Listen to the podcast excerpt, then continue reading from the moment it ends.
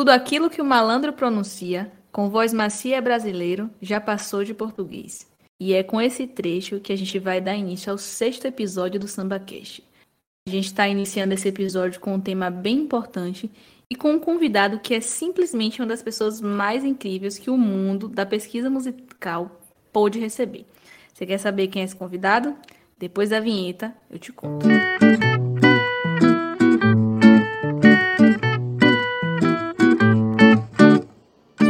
Olá, eu sou Vitória Marques e você está ouvindo o sexto episódio do SambaCast. Antes de mais nada, sigam a gente nas redes sociais, não só no Instagram, mas aqui nas plataformas de áudio em que você ouve a gente, Spotify, Deezer, entre outros. Nosso tema de hoje é sobre um cara que é considerado o filósofo do samba, é o memorável Noel Rosa. E para bater um papo comigo, eu chamei ele. Ele foi um dos professores colaboradores no início do Eu Sou Samba e hoje vem participar desse podcast. E ele nos deu a honra dessa participação. Com vocês, Luciano Caroso. Olá, Vitória. Olá, Franci. Olá, Vanessa. É, eu me sinto honrada pelo convite. Adorei quando vocês me contataram para essa conversa, porque é, Noel Rosa é uma figura muito importante para a música brasileira e, como vocês sabem, música brasileira é um dos meus assuntos favoritos, né? Então, meu nome é Luciano Caroso, eu sou professor do curso de música da Universidade Estadual de Feira de Santana. Sou etnomusicólogo, né? minha formação é etnomusicólogo e trabalho com pesquisa também. Nesse momento eu estou trabalhando com pesquisa com ênfase histórica, trabalhando com um compositor baiano. Vocês já me ouviram falar muitas vezes, né? Chamado Xisto Bahia. Enfim, eu estou aqui para a gente conversar e tentar contribuir na problematização, eu acho, dos processos e do contexto de Noel, para além da vida e obra dele, mas eu acho importante também a gente falar um pouco do contexto social, né, do contexto musical, enfim, de como esse, essa coisa que a gente chama de samba, que é tão complexa, se forma aí no início do século XX na cidade do Rio de Janeiro. Exatamente, professor. Não só sobre a vida e obra dele, mas também como ele se insere nesse contexto social que se passava em Rio de Janeiro, né? Eu queria começar é, falando sobre essa questão das sátiras e ironias que ele trazia nas letras dele, né? Então, a figura cômica de Noel se tornou muito conhecida nos arcos da Lapa, nos bailes noturnos do Rio de Janeiro. Principalmente porque ele frequentava não só como músico, mas também como consumidor, como uma pessoa que frequentava ali aqueles lugares, né? Então, essa veia cômica dele vem através dessa vivência dele com a com a vida noturna, com a boemia, né? Ele tinha muito uma coisa muito muito específica, um humor muito específico ao mesmo tempo que ele falava de amor, ele também falava sobre questões sociais, sobre sátiras, enfim. Então, é, eu acho que essa veia cômica é uma característica dele, né? Vem do espírito criativo e do espírito inquieto dele, né? Ele era um gênio. É, mas eu queria falar nesse contexto da, da crônica e da sátira eu queria falar um pouco do, de como eu acho que ele se coloca aí. Por que, que esse tipo de letra e música acaba mudando paradigmas aí nesse contexto histórico, né? Então você tinha um contexto histórico musical aí de, de uma música e de cantores, primeiro, né? Você tinha cantores cuja a, a estética do canto era baseada no bel canto, né? Que é que é um, um, um, jeito de cantar como a ópera italiana. Então você tinha que ter cantores com vozes potentes e que cantassem com uma certa impostação.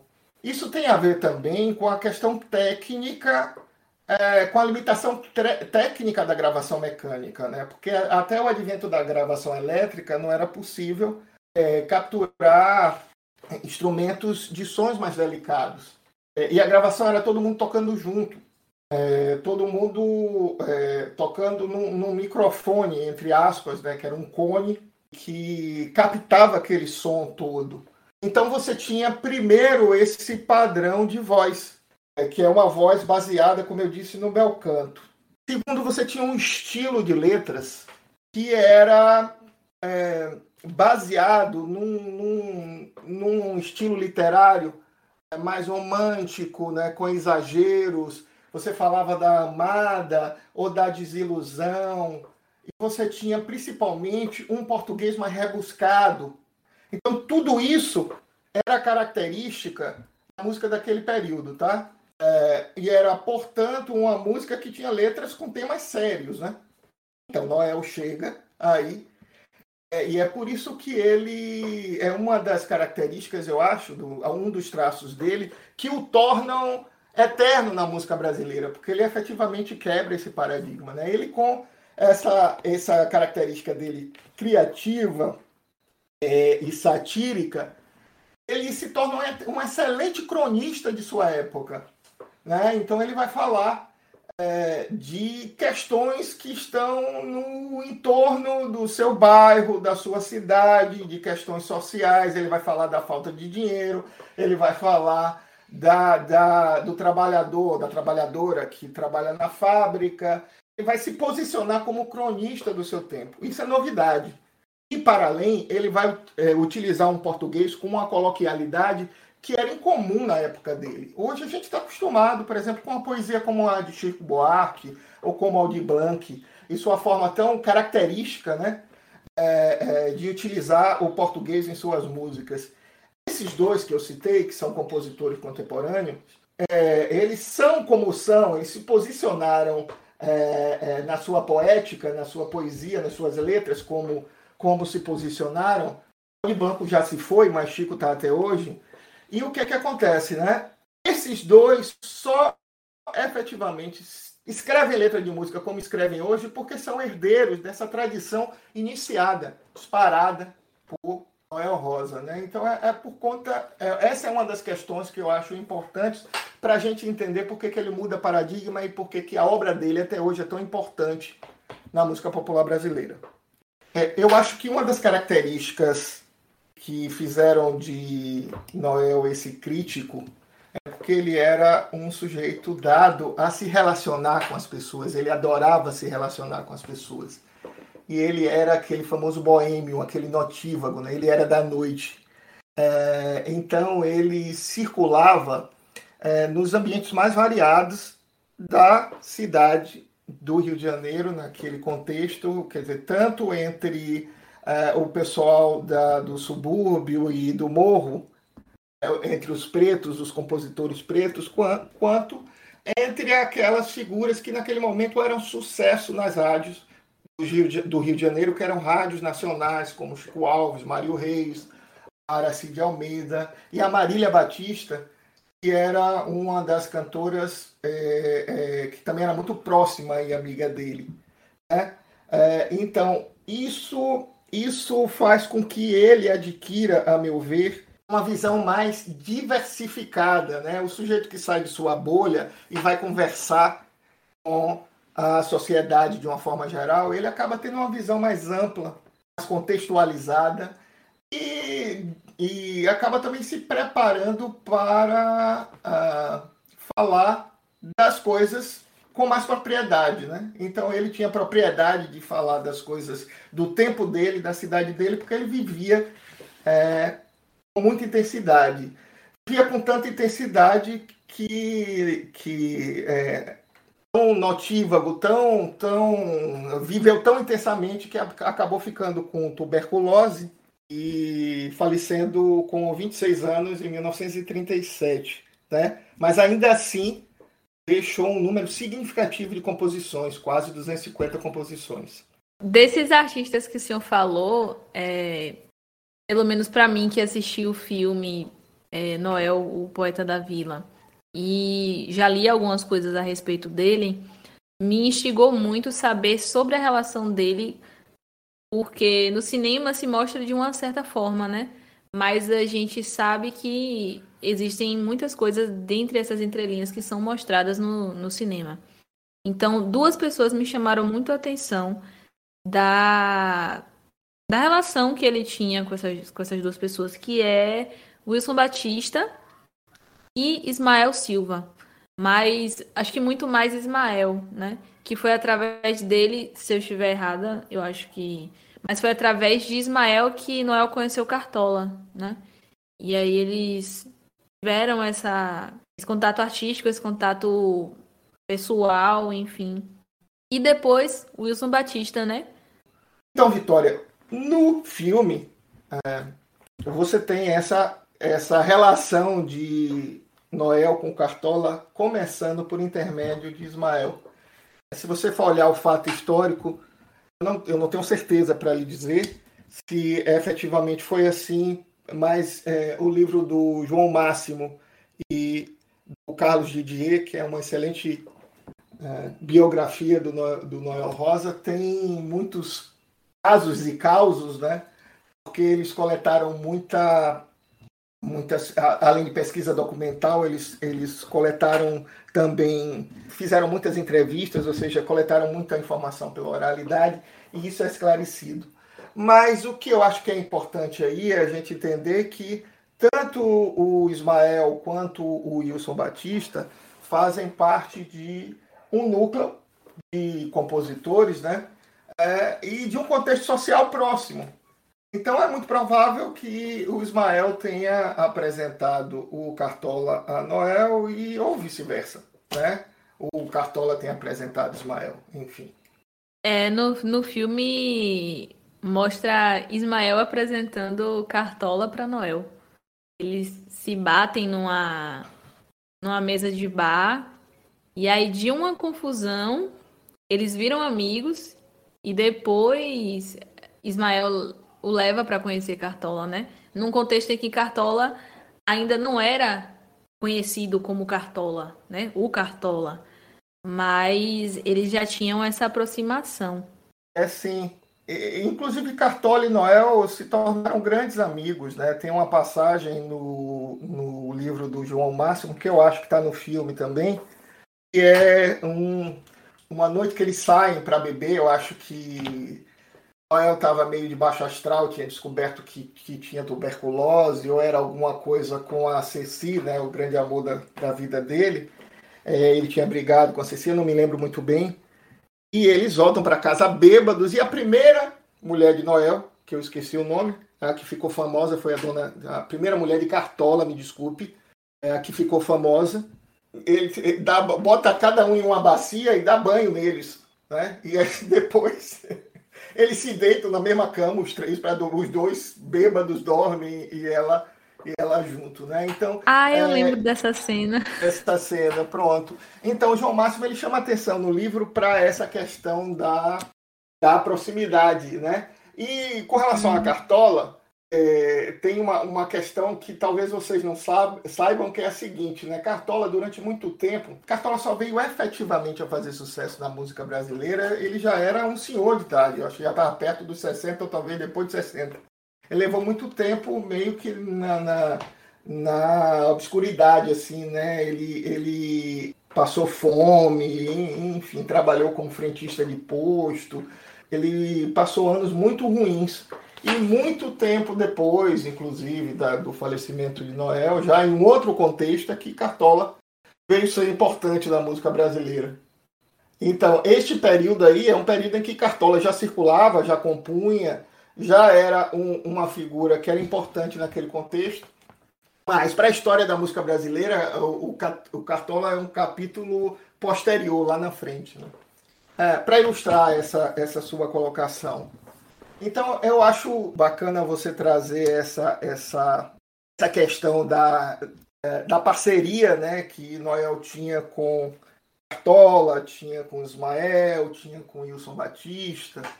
Para chamar a atenção para uma questão que eu também acho que é importante a gente registrar aqui nessa conversa. Há uns 10 ou 15 anos atrás, o Caetano Veloso ele gerou uma polêmica, uma discussão intelectual, uma discussão de bom nível, com o Carlos Sandrone, autor daquele livro, O Feitiço Decente, que eu, que eu recomendei a vocês. É, e ele, e ele é, coloca que a letra de Feitiço da Vila, Feitiço Decente, era uma letra que tinha cunho racista, né?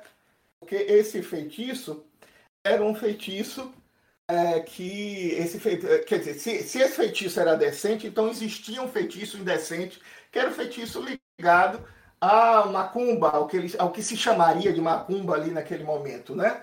É, a, a, uma atividade religiosa afro ao candomblé. Então, o que é que acontece? É, eu acho que Caetano ele se, se equivocou nesta, nesta colocação porque ele esqueceu de contextualizar letra, essa música e a obra de, de, de, Cartola e a figura de Cartola, né? a história de Cartola e sua relação com os pretos, inclusive, de sua época. Primeiro o seguinte, né? É, a gente tem que entender um cara como do, do, do início do século XX com a cabeça das pessoas daquela época. Então, Macumba era algo que possivelmente ainda hoje há uma carga muito grande de preconceito com religiões afro-brasileiras. Imagina naquela época. Então, assim, a meu ver, né, você não pode colocar um rótulo de racista em alguém que no século XX se posiciona de, de um jeito como, como se esperasse que essa pessoa tivesse a cabeça contemporânea, tá? Então, além disso, isso foi feito né, naquele contexto da polêmica com o Wilson Batista. Então, isso, aquele foi, aquilo foi feito com aquele clima de um querendo sacanear o, o outro. Eles eram amigos, né? era uma polêmica que mais assim serviu para criar burburinho, vender música, tá? Eles eram amigos, não, não tinha aquela coisa a vera. Mas eles tinham que ofender, entre aspas, um ao outro nas músicas, porque senão não era uma polêmica. E mais do que isso, eu quero chamar a atenção para uma outra coisa também. Eu acho que Noel Rosa é o primeiro caso de, de parceria interracial da história da música brasileira. Eu acho que nenhum branco, ali naquela altura, foi parceiro de tantos músicos e compositores negros, tá? Era um cara que, que a gente vai falar um pouco mais à frente sobre isso. É um cara que subiu o morro, que, que além de, de se relacionar com esses compositores, ele se inseriu na vida social de, do contexto desses compositores. Né? Então, é, por conta desses elementos todos, fazendo referência a essa, essa polêmica que talvez vocês não saibam, né, eu acho que não, não, não faz sentido é, levantar essa ideia de cunho racista na letra de Feitiço da Vila por conta desses elementos todos que eu mencionei. E assim, é a segunda vez já que nesse podcast que a gente fala de uma polêmica envolvendo, né, ou uma fala ou alguma coisa de Caetano Veloso. No podcast com o Luan, a gente falou sobre a polêmica, entre aspas, que foi gerada pelo filho dele estar tocando com o prato, né? E para algumas pessoas do, do Sudeste aquilo ali não era conhecido. Então gerou um burburinho, ah, não tem instrumento e tal. Mas enfim, só para contextualizar assim que mesmo não aparecendo como artista evidente, Caetano sempre está aparecendo aqui nesse podcast, de alguma forma. Caetano é um gênio, né? Caetano é um gênio da raça. Caetano é um. Talvez seja um Noel Rosa contemporâneo, ou um, um dos Noéis, né? Chico também merecia esse rótulo. Mas nesse caso eu acho que ele errou. Ele errou a mão. E aí, puxando essa música, né? Feitiço da Vila, tem uma outra que chama muita atenção chamou muita atenção, que é Não Tem Tradução, que foi a música que eu citei no começo do podcast. Ela traz, assim, algumas questões que são muito, muito pertinentes até hoje, né? Eu vejo algumas músicas de Noel Rosa, assim, como, como algo muito atual, né? Pode ser pessoas que costumam dizer que tal artista, fulano, foi um gênio à frente do seu tempo, mas eu acho que ele ele foi um gênio no, no, próprio tempo dele. E que hoje continua sendo atemporal, mas ele foi um, um, gênio no tempo dele. Não foi à frente nem atrás, foi no tempo dele, mas suas canções continuam sendo atemporais. A minha percepção. Eu acho que todo gênio, Vitória, é interessante isso que você coloca. Eu acho que todo gênio tem que ser gênio no seu tempo, tem que perceber seu tempo de uma forma na sua complexidade, na sua amplitude. Se ele sabe traduzir seu tempo, com a sua arte, ele é gênio. Eu acho que isso vai acabar é, contribuindo para que ele se eternize enquanto gênio, né? E aí lá na frente talvez enxerguem ele como à frente da sua época. Mas eu, eu não gosto dessa expressão. Eu acho que concordo com você. Ele, Noel foi gênio do tempo dele, porque ele soube traduzir muito bem o tempo dele. Falando em traduzir, você me pergunta sobre não tem tradução, né? Eu acho essa música genial. É, e porque eu acho que é uma crônica importante da, da situação é, social, linguística, cultural, né, que se vivia naquele momento. Um, um falando em quebra de paradigmas, né, um, um quebra de paradigma, uma quebra importante de paradigma que aconteceu naquele período foi a transição entre o cinema mudo e o cinema falado, né? É, antes, a, o, não tinha áudio no cinema e a música acontecia é, através de músicos que tocavam o palco ali do lado da projeção, né? Noel, possivelmente, por exemplo, um, um, um cara que, que tocou muito para animar dois caras que da, da, história da música brasileira que tocaram muito para sonorizar filmes mudos foram o Pixinguinha e o Ernesto Nazaré, por exemplo. Então, é, Noel, ele é, possivelmente era amigo de muitos músicos que perderam o emprego porque o cinema deixou de ser mudo e passou a ser sonorizado. Né? Então, eu acho que ele já não curtia cinema. Eu estou fazendo uma suposição, nunca li isso em nenhum lugar, não. Tá? Mas eu acho que ele já não curtia o cinema falado por conta dessa mudança de paradigma e de ter, disso ter sido ruim para o contexto musical. Agora, para além disso, tem a crítica que ele faz né, da assunção muito rápida que nós, brasileiros, temos com estrangeirismos. Tá? Então, como o, o, o cinema passou a ser falado, e o cinema vinha em língua inglesa e francesa, que naquele momento era a cultura francesa, né? a cultura que vinha da França era muito era muito mais tida como chique até do que a que vinha dos Estados Unidos. Os Estados Unidos passam a ser ter influência cultural sobre o Brasil e sobre o mundo ocidental de uma forma geral depois da Segunda Guerra Mundial. Né?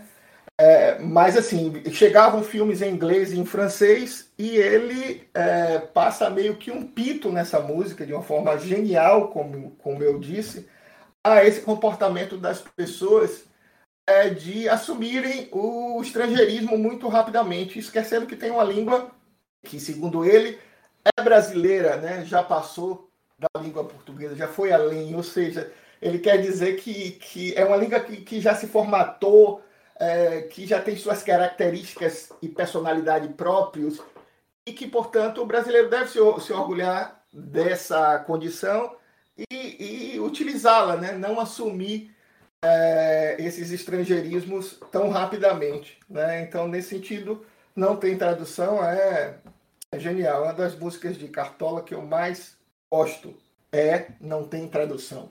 Isso se liga também com.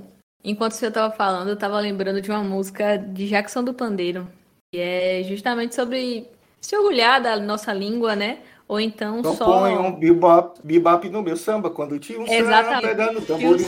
Eu só boto bebop no meu samba quando o tio Sam tocar um tamborim. Quando ele pegar no pandeirinho um zabumba. Quando ele aprender que o samba não é rumba. Aí eu vou misturar Miami com Copacabana. Chiclete eu misturo com banana. E o meu samba vai ficar assim.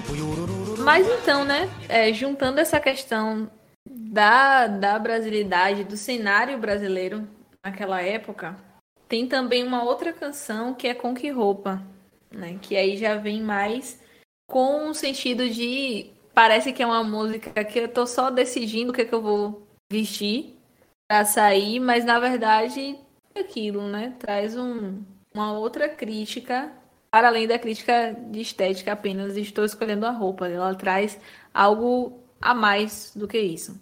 Que roupa, na verdade, é uma alusão a essa condição crônica de dureza, de falta de dinheiro do brasileiro, né? que naquela altura eh, não era diferente. Inclusive, é- era um contexto de recessão econômica mundial. Né? 1929, eu acho que foi quando essa música foi composta. Este momento foi, inclusive, um momento de grande depressão econômica no mundo, né? no mundo ocidental é o, é o ano da famosa crise de 29. É, mas assim, tem uma curiosidade nessa música, antes de voltar a essa questão da, da, da do aspecto social, né, da crítica social, é, que também aparece no filme, se eu não estou enganado, né? Muitos historiadores falam que essa música ele, ele se inspirou no hino nacional. É, tanto que se você pegar os versos e, e, e colar no hino nacional, você, você canta com a melodia de, de, de, Isso mesmo. do hino nacional, os versos de Com Que Roupa. Né?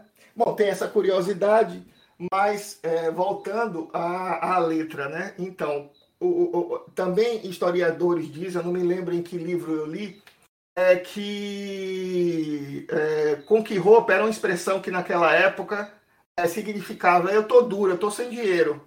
Você, por exemplo, eu, eu lhe faria um convite, Vitória, vamos é, é, ao baile esse final de semana, vamos ao cinema esse final de semana. Aí você é, poderia me responder, mas com que roupa, professor? você estaria querendo me dizer lá nos idos da, da década de 30 do século 20 é pessoal, eu estou sem dinheiro, eu estou sem um puto no bolso. Então, é, segundo dizem, a, a, a, expressão com que roupa essa, essa, essa conotação também, né? Uma expressão que tinha esse significado.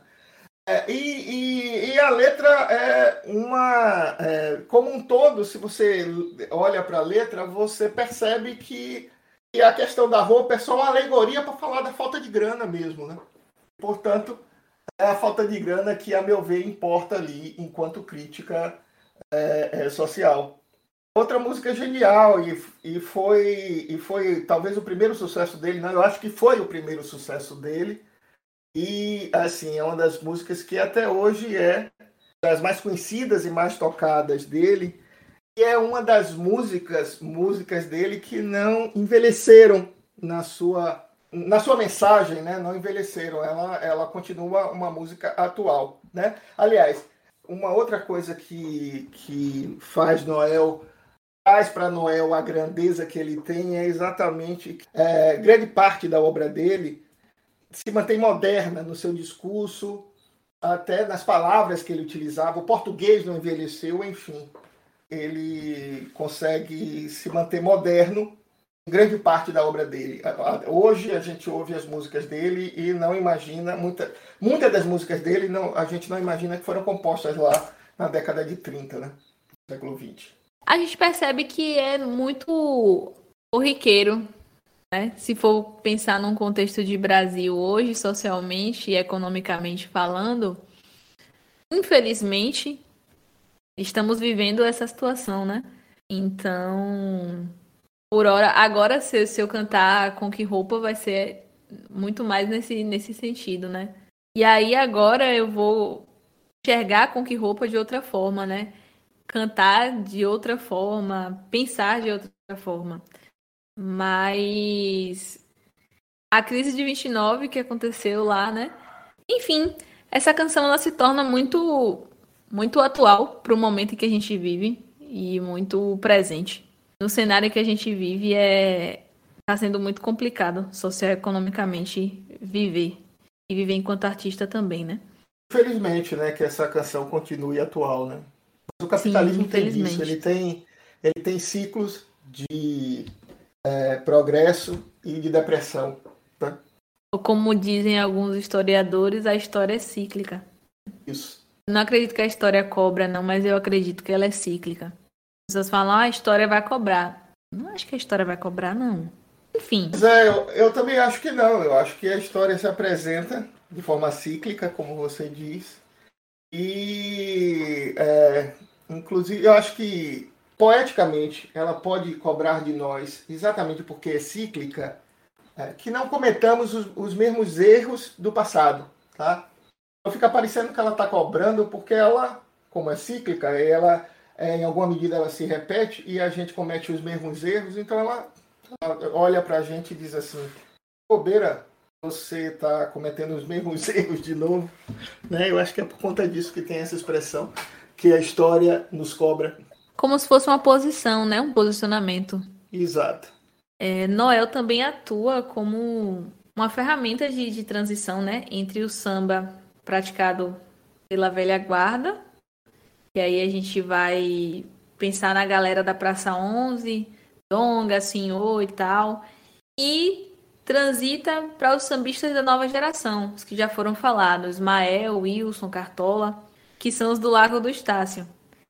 E aí vem justamente essa questão, né, que e aí o senhor cita Carlos Sandrone, que tem um livro sobre esse processo de transformação, que ele chama de paradigma do Estácio, né? Mas o que seria esse, esse paradigma do Estácio? Pois é, então, vamos lá. Né, você tem aí no final do século XIX uma diáspora de pretos baianos muito forte para a capital do Brasil, na época, Rio de Janeiro, por várias razões, né? É, e esses pretos eles vão se concentrar numa área do centro do Rio, é, que ficou conhecida depois, foi chamada depois de Pequena África.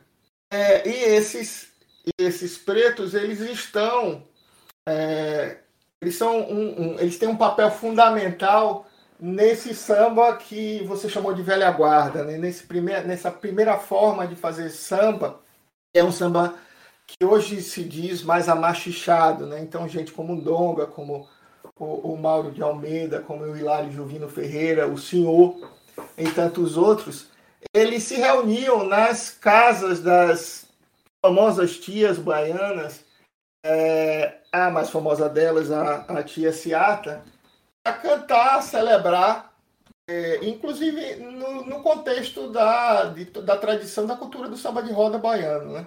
Então você tem aí um primeiro tipo de samba que nos primeiros anos da, da, do século XX se formata, inclusive isso é muito notado, é facilmente notado nas gravações que estão disponíveis hoje lá no site Discografia Brasileira do Instituto Moreira Salles.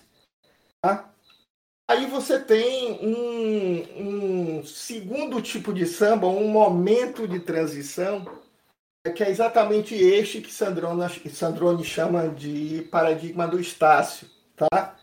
É um samba é, feito por essa nova geração.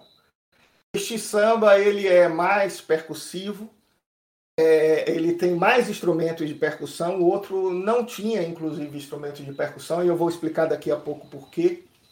Estou falando das músicas gravadas, né? É, esse samba tem uma forma diferente, pode não ter refrão, enfim, tem outros elementos que não cabe a gente falar aqui agora, que não a, a aquela primeira ideia de samba do pessoal da velha guarda. É, e Noel é um sujeito que está ali no momento certo, no contexto adequado, a fazer interlocução com essa galera o segundo momento, né, mas sendo herdeiro ou tendo sido influenciado pela, pela geração anterior. Né? E, e Noel cumpre um papel fundamental nessa transição exatamente pelo seu papel de cronista, pelo seu papel de observador daquele fenômeno. Né? Ele não sendo preto, é, é, ele talvez tivesse uma capacidade de observação é, externa maior né, do que estava acontecendo, de assimilação dessas transformações que estavam acontecendo, que, portanto, podiam em Noel produzir uma, uma inspiração e uma forma de, de compor samba. Né? Então, junto com essa galera da nova geração, eu acho que Noel ele foi um cara importante nesse processo de transição. Ele foi importante exatamente porque ele soube capturar esse processo de mudança e se posicionar com originalidade ao lado desse, desses, desses grandes nomes, como Ismael Silva, Wilson Batista e outros desse período, né, do, desse samba da, da, da segunda geração, é, é, ligado ao que Sandrone chamou do paradigma do Estácio. Mas, para além disso, é importante a gente falar também do contexto tecnológico, musical, midiático em que essas transformações aconteceram. Né? Noel está também no momento onde as gravações passam a ser feitas é, com a tecnologia elétrica. Né? Antes era mecânica e passa a ser elétrica. Né? Isto é fundamental para formatar ou para trazer novos elementos pra, para o samba. Um deles é que a, a, os microfones elétricos agora você não precisava ter mais uma, a, o, o vozeirão de um Orlando Silva, de um Silvio Caldas, de um Chico Alves, etc. Você podia ser o Noel, que tinha aquela vozinha mediana, tudo mais, e cantar. É, tanto que vocês é, encontram várias gravações dele cantando. Tem só uma imagem dele com o bando dos Tangarais. É, então, é a única imagem que eu conheço de Noel, mas gravações dele cantando tem várias né, desse período. Isso só foi possível por conta dessa transformação tecnológica. Tá? Também por conta dessa transformação tecnológica, a inserção de instrumentos de percussão foi possível. Então eu acho que a primeira música em que se incluiu percussão é uma música chamada Na Pavuna, não sei se é de Noel, depois a gente pode conferir isso, e que, portanto, vai. É, a percussão ela vai é, trazer para o, esse contexto musical outros elementos, né? vai transformar o jeito de, de produzir a música. Né? É, sempre lembrando que nós estamos falando de uma música que era feita para tocar na rádio. Tá? Em paralelo com esse processo, tinha, tem a história do samba como um, o grande astro de um advento cultural muito importante, é, cultural e musical muito importante, que é o advento da escola de samba, que também começa com os anjos trazidos da tradição baiana e, aqui, e lá no Rio se transforma no que é hoje, né? Então, o samba também passa por transformações porque ele, a partir de um dado momento, ele tinha que ser adequado para os desfiles das escolas de samba. Então você tem todo um contexto histórico, musical e tecnológico, midiático aí que, que é importante para essa transformação. E Noel, portanto, é, sai como cronista e sai como gênio desse contexto, eu acho, porque teve essa capacidade de se relacionar com essas gerações, de se relacionar com os contextos é, da sua época e traduzi-los muito bem nas suas composições. Né? É interessante perceber esse movimento, Caruso, porque o samba ele é um gênero que ele nasce tanto de zonas rurais quanto de zonas urbanas. E essa transição ela configura uma, uma diáspora rural do samba, podemos dizer assim, a grosso modo, né? Que através desse movimento é, o samba ele se consolida nos centros urbanos e nas zonas mais mais afastadas, né? E o Noel ele, ele contribui com isso porque ele se faz onipresente nesses dois lugares, né? como você disse, ele foi uma pessoa que se relacionou com muitas pessoas, né? E nisso a relação de, de contato, de conversa, de, de estar presente. Então isso contribuiu para que a popularidade dele fosse espalhada e contribuiu também para a difusão do samba enquanto manifestação cultural e também enquanto manifestação política, né? Mas mudando um pouco esse gancho, é, ele era considerado um, um, um, filósofo do samba e um artista discordante, né? Por ter alguns princípios que alguns intérpretes não, não eram muito chegados. Tem uma canção dele que ele faz um personagem. Além da pessoa política e cultural que Noel foi, ele também era uma pessoa muito teatral. Tem uma música que ele imita um rapaz que fica nervoso ao se declarar para a mulher e aí, com esse nervosismo, ele começa a gaguejar. E nisso ele faz uma, uma canção essa mulher com aspectos de uma pessoa que está gaguejando, mas ele não era gago. Você tava, tá falando de O Gago Apaixonado. Isso. Né? Tem, um, tem um, uma coisa que é dita no senso comum, eu não sei se é cientificamente comprovada, que a pessoa que gagueja, ao cantar, não gagueja. Eu não sei se já você já tinha ouvido falar disso. Né? Essa é outra, é outra música genial dele, né? Mumu, mulher, em mim se fizeste um estrago. Eu de nervoso estou torquificando o gago. Não posso com a crueldade da saudade. É muito boa essa música. Mas então, eu acho, eu acho que essa, além da teatralidade, tem a, a questão satírica, né? Tem o saber rir-se de si mesmo, né? Vocês sabem que isso também tem no filme, tem em todo lugar que fala de Noel, que aquele problema no queixo dele, aquela falta de queixo, aquele queixo empurrado dele, ele não tinha queixo, a vida verdade, é, aquilo advém do de como ele nasceu. Ele nasceu de forma forçada. Ele foi utilizado no, no nascimento dele um instrumento chamado fórceps para puxá-lo, porque senão, é, por complicações do parto, ele ia morrer e a mãe ia morrer também. Isto eu já conhecia, ou seja, o fórceps eu já conhecia, porque o parto de meu pai também foi feito com fórceps. Meu pai tem uma marca na, na testa até hoje, né? Um pequeno fundamento na testa até hoje feito exatamente por essa puxada do fórceps. No caso do meu pai, ele sofreu muito menos do que Noel. Né? No caso do Noel, a puxada ficou, é, deixou ele com aquela aparência é, um tanto disforme aqui, né?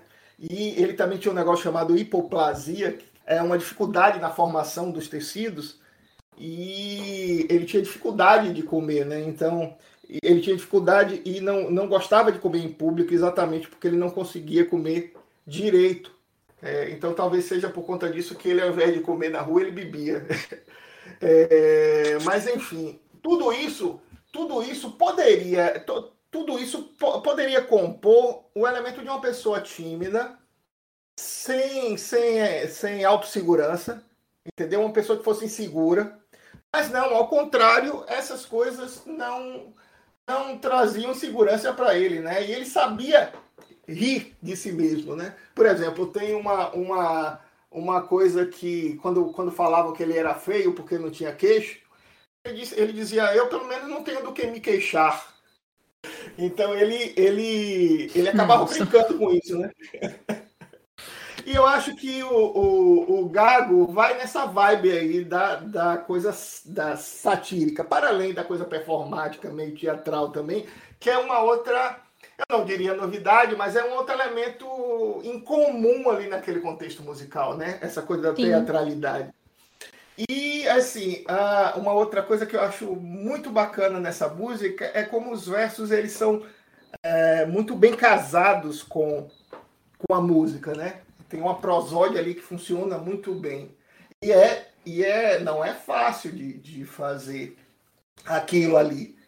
É, é difícil. Aliás, uma outra coisa que transforma Noel num compositor diferenciado é exatamente que ele era versátil, né? ele fazia letra, letra e música, e ele fazia, é, às vezes, a música com a base na letra de outra pessoa, ao contrário. Né? Ele, ele fazia a letra com a base na música pronta. Então, ele compôs com muita gente do contexto do chorinho. O chorinho é, por si só, um, um estilo é, instrumental, né, uma, de, um, de natureza essencialmente instru, é, instrumental e difícil de colocar letra. Então, por exemplo, Conversa de Botequim, que é uma outra música muito conhecida dele, é, talvez seja ali tem cara de choro, né? O compositor de Conversa de Boutique, é, ele tinha essa, essa, essa ligação com o choro e, é, e é, um, é uma letra muito bem casada com a melodia, você entende? Então ele era muito hábil compositor nesse sentido, sabia casar muito bem letra e música se estivesse trabalhando sozinho ou com parceiros que lhe ofereciam a letra ou a música. Gênio, gênio é assim, né?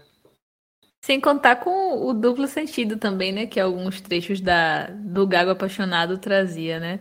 Um deles que quando eu escutei a primeira vez eu me acabei de rir foi Tu tens um coração fingido. Depois ele faz o teu coração me entregaste. É, Aí quando, quando eu vi assim, meu Deus. É, eu ri demais.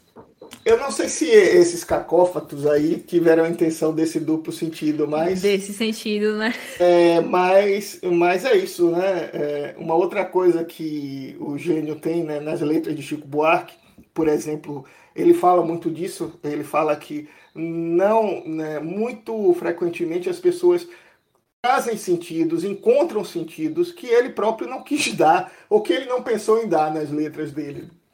Sim. Então, é, é isso. É, de novo, é, é, essa coisa da música quando é bem feita e, e, e, da genialidade colocada ali naquele processo criativo. Bacana. Sim, e abre outras possibilidades para outras pessoas pensarem outras coisas, né? A criarem hum. outras histórias. Tem Exato. uma canção mesmo da Adriana Calcanhoto, que é Esquadros, que existe um existe um senso comum que diz que ela fez essa música para o irmão dela que é deficiente visual. Mas na verdade ela desmentiu esse fato que ela escreveu para o irmão, mas o irmão não é cego, e que ela escreveu porque ela estava distante do irmão, porque ela estava fazendo turnês fora do Brasil e escreveu pensando no irmão, mas que o irmão não é cego. Uhum. Então abre a possibilidade. Não é cego. Não, não é cego. E aí abre então, possibilidade para as pessoas pensarem em outras coisas, né? Uhum. A letra dessa música é genial. Sim. Adriana Calcanhoto. Então, né, professor, para fechar essa nossa conversa, acredito que foi uma conversa muito rica, foi muito proveitosa. Mas antes da gente encerrar, eu queria perguntar uma coisa que o senhor falou durante o podcast que eu fiquei intrigada em perguntar. Quando o senhor coloca o gênio de Noel, é, quando o senhor fala gênio, é sobre o gênio da a mente dele, as percepções, ou é sobre gênio algo que seja superior, algo que seja além? É, não tem a ver com QI, né? É, não tem a ver com o sujeito ser um Einstein ou ser um Mozart. Gênio, eu usei aí, e para mim é a melhor acepção da palavra gênio, é a pessoa que sabe observar, assimilar e traduzir a sua época a partir da sua forma de expressão. Tá? Então, isso eu acho que, que Noel fez muito bem, portanto, fez de uma forma genial. É um cara que entendeu a sua época, se posicionou de forma adequada na sua época, traduziu ela de uma maneira incomum e superior. É nesse sentido que eu acho que ele foi genial. É nesse sentido que eu acho que o Chico Buarque é genial também, que o Caetano Veloso é, essas duas figuras contemporâneas são geniais, como tantos outros, né, na música brasileira. É, Caroso, a gente está chegando ao final de mais um episódio. Primeiramente, eu queria agradecer pela sua disposição, pela sua presença, que é sempre um prazer estar conversando com o senhor, trocando ideias, compartilhando ideias. É sempre muito bom. Eu acho que todo mundo que chegou até aqui, se você escutou até aqui, deve ter compreendido, acolhido sobre a importância que Noel Rosa tem para o samba brasileiro, né? É, mesmo em uma determinada localidade, no Rio de Janeiro, ele se tornou influência para todo o Brasil, né? E digo aqui, estando da Bahia, se tornou influência e sendo um gênio do seu próprio tempo, continua tendo é, influência atemporal. Eu acredito que ele continua tendo a influência atemporal. E poder compartilhar esse conhecimento, essas informações, foi, foi um momento muito proveitoso. Então, eu só tenho a agradecer e espero que vocês que estejam ouvindo tenham gostado também, tanto quanto eu. Sobre Noel ainda, para fechar, eu acho que Noel é uma daquelas figuras que fazem a divisão de águas da música brasileira. Né? Você disse que ele é uma figura importante para o samba, eu acho que ele, é, ele vai para além disso, ele é uma figura importante para a música brasileira. É, nesse sentido, ele é, faz um papel parecido que o Dorival Caymmi fez, que o Luiz Gonzaga fez, que o Pixinguinha antes dele fez, que é, Caetano e Gilberto Gil fizeram, que o Chico Buarque fez. Tá? São figuras que é, se colocam de uma forma tão importante, tão fundamental enquanto artistas, né? É, na produção de sua música, na leitura do seu tempo, que são divisores de água. nesse sentido da música brasileira. E Noé é um dos grandes, dos importantes nomes da música brasileira do século XX e de todos os tempos. No mais, Vitória e meninas, eu queria agradecer ao convite, me sinto honrado pelo convite de vocês. Queria também é, elogiar esse projeto de vocês, esse engajamento, esse compromisso que vocês têm com a música brasileira, com o samba. E dizer que eu me sinto muito feliz por isto ter surgido, este projeto de vocês ter surgido, a partir de um estímulo que o nosso curso de música fez com a turma de vocês, né? É, eu não tenho muito a ver com isso. Eu sei que os, os maiores louros devem ser dados ao professor Luan e ao professor Bruno, mas eu é, sempre é, estive como observador e como colaborador sempre que fui instado é, e admirador do trabalho de vocês. Portanto, parabéns pelo trabalho. Continue e, assim, no que eu puder, estaria à disposição é, para novas conversas, enfim. Fiquem à vontade para abusar. Mas se eu fosse o senhor, eu seguia aquele ditado: papagaio bebe água, periquito leva fama. Pois é, né? Já dizia minha avó. Papagaio come milho, periquito leva fama. Eu conheço Leva assim. fama. É. é. também. Aqui a gente fala papagaio bebe água.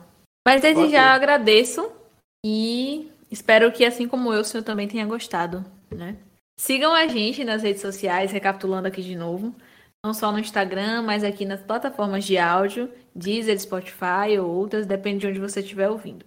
E é isso. O direct está aberto para os feedbacks, para as críticas construtivas e espero que vocês tenham gostado para quem ouviu até aqui. Até o próximo episódio. Eu sou Vitória Marques e você ouviu o sexto episódio do SambaCast.